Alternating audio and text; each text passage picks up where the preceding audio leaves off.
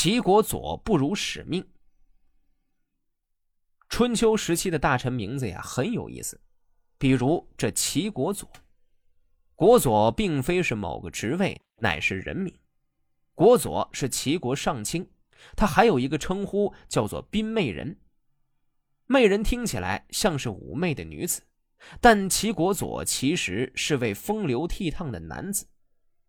国佐是国归父的儿子，国归父是齐桓公时代的重臣。国佐继承了父亲的遗志，辅佐齐顷公。这齐顷公虽然也是个有野心的君主，但他有时候喜欢做蠢事。他这一蠢呐，那就是为国家招灾了。齐顷公六年的春天，晋国派大臣细客出使齐国，齐清公不知怎么就脑子犯抽，让母亲萧童叔子藏在围中观看他。西客乃是一位武将，但他是个跛子。齐清公和他母亲实在是不厚道，眼看着西客跛着脚走路，萧童叔子居然笑出了声。西客哪里能忍呢？怒道：“不报此辱，不再渡河。”后来晋景公讨伐齐国，西客亲自挂帅，昏了头的齐顷公被打的是屁滚尿流。这场因嘲笑残疾人而爆发的战役，便是春秋著名的齐晋安之战。安之战发生在公元五百八十九年。战争的实质是齐晋争霸。由于齐侯骄傲轻敌，而晋军同仇敌忾，士气旺盛，该场战役以齐败晋胜而告终。当时。晋国的执政卿士西克为报齐国戏辱之仇，借鲁卫求援之机发兵攻齐，主战场为安，故史称安之战。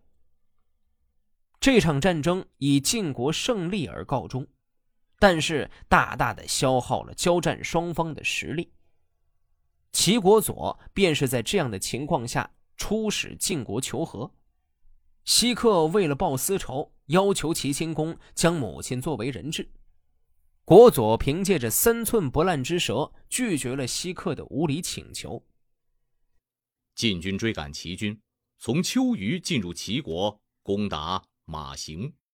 齐景公派兵媚人送上祭偃、玉磬和土地，说：“如果他们不答应苟合，就随他们怎么办吧。”冰美人送上礼物，晋国人不答应，说：“一定要让萧书童的女儿做人质，而且要使齐国境内的田顷全部东向。”冰美人回答说：“哈哈，萧书童的女儿不是别人，是我们国君的母亲。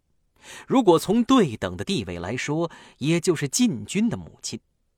您在诸侯中发布重大命令。”说一定要用别人的母亲作为人质来取信，那又怎么对待周天子的命令呢？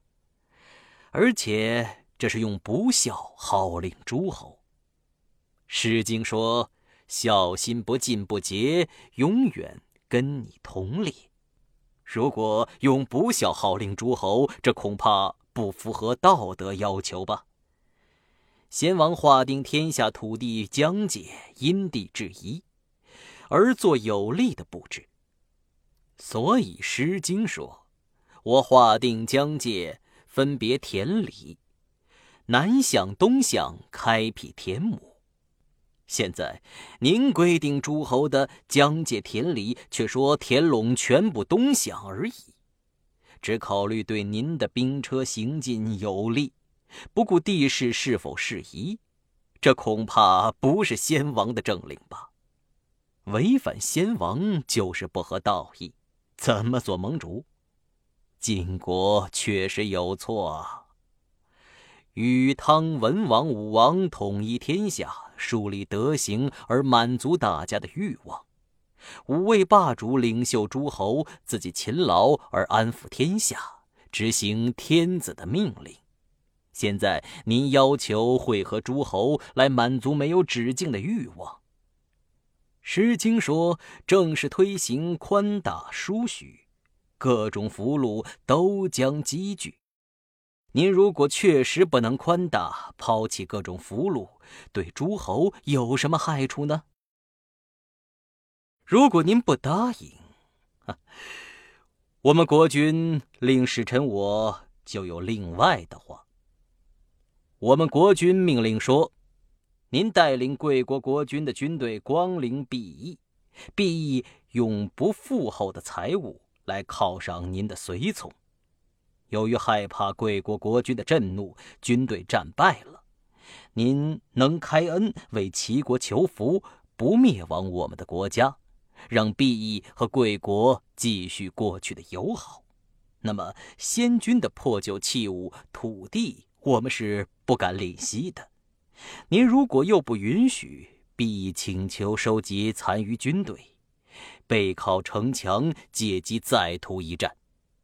毕义有幸战胜，也会服从贵国的。何况不幸而再战败，岂敢不唯命是听？